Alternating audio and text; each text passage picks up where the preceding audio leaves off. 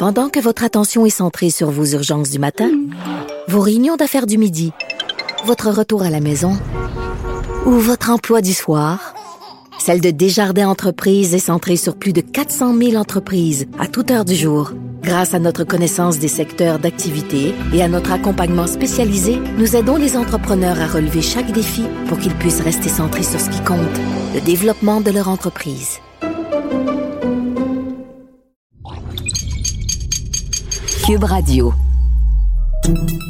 Salut, c'est Charles Dran avec l'équipe dans 5 minutes. On s'intéresse aux sciences, à l'histoire et à l'actualité. Aujourd'hui, on parle de synesthésie. Plusieurs personnes ont un sixième sens bien particulier qui leur permet de ressentir le monde en couleur, en texture ou en forme. C'est ce qu'on appelle la synesthésie. C'est une particularité encore bien peu comprise, bien qu'elle soit de plus en plus discutée sur euh, des réseaux comme TikTok et que plusieurs artistes célèbres, dont Billie Eilish, soient reconnus comme étant des synesthètes. Alors qu'est-ce que c'est? Comment ça se manifeste, ce sixième sens? Voici Sophie Croteau. Le mot synesthésie vient du grec et veut dire l'union des sensations. C'est ce qui décrit probablement le mieux ce phénomène neurologique qui touche environ une personne sur 2000. Pour les synesthètes, le monde est un amalgame de sensations où un sens en déclenche un autre pour produire une sensation distincte à chaque élément et unique à chaque personne.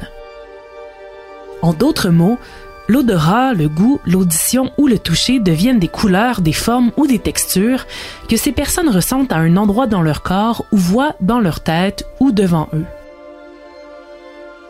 Par exemple, le goût du bœuf sera toujours bleu pour une personne et le son d'une guitare provoquera toujours un picotement dans la cheville pour une autre. Il y a aussi des cas de synesthésie conceptuelle où ce sont plutôt des formules mathématiques, des lettres, des chiffres ou des unités de temps qui créent des sensations. Une personne rapporte par exemple voir les mois de l'année comme des voitures sur une grande roue avec juillet tout en haut. L'association des sons à des couleurs reste la forme la plus répandue, mais chaque synesthète ressent le monde différemment avec différents déclencheurs qui sont toujours constants à travers le temps. Bien qu'il peut sembler fascinant de percevoir le monde ainsi, la synesthésie apporte son lot de problèmes. C'est d'abord un phénomène peu connu parce que les synesthètes en parlent très peu. Plusieurs rapportent avoir été ridiculisés enfants lorsqu'ils ont tenté d'expliquer ce qu'ils voyaient, ce qui les pousse à le garder pour eux en grandissant.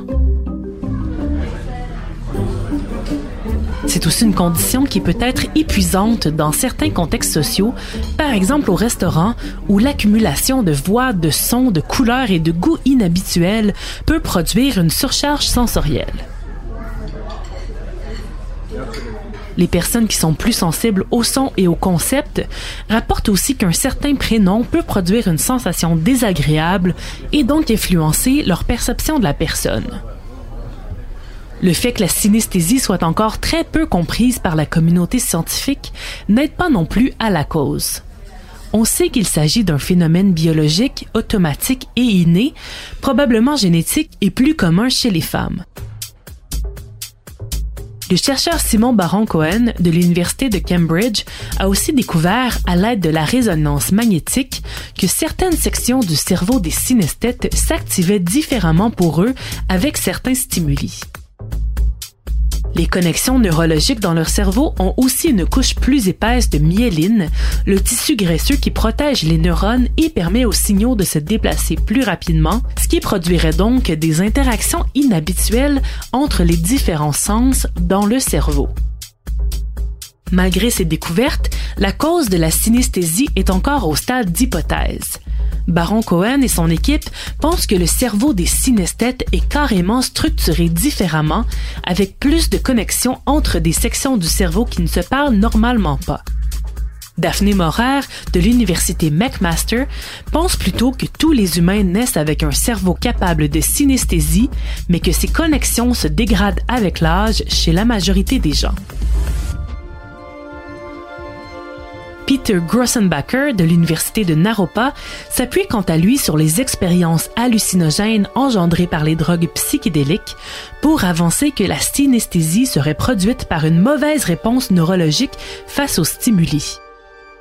Normalement, lorsqu'on perçoit quelque chose avec nos sens, notre cerveau le traduit en une réponse unique, mais qui serait plutôt multiple chez les synesthètes.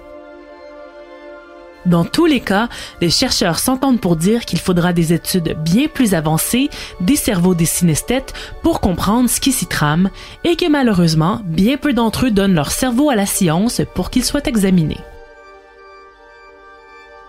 Oui, donc si vous êtes synesthète et que vous vous sentez interpellé, euh, la science a besoin de votre cerveau une fois que, évidemment, vous vous serez euh, passé de l'autre côté.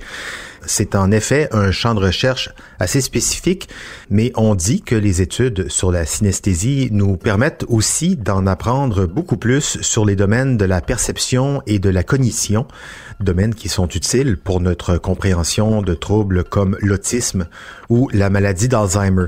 Merci Sophie Croteau, c'était en cinq minutes.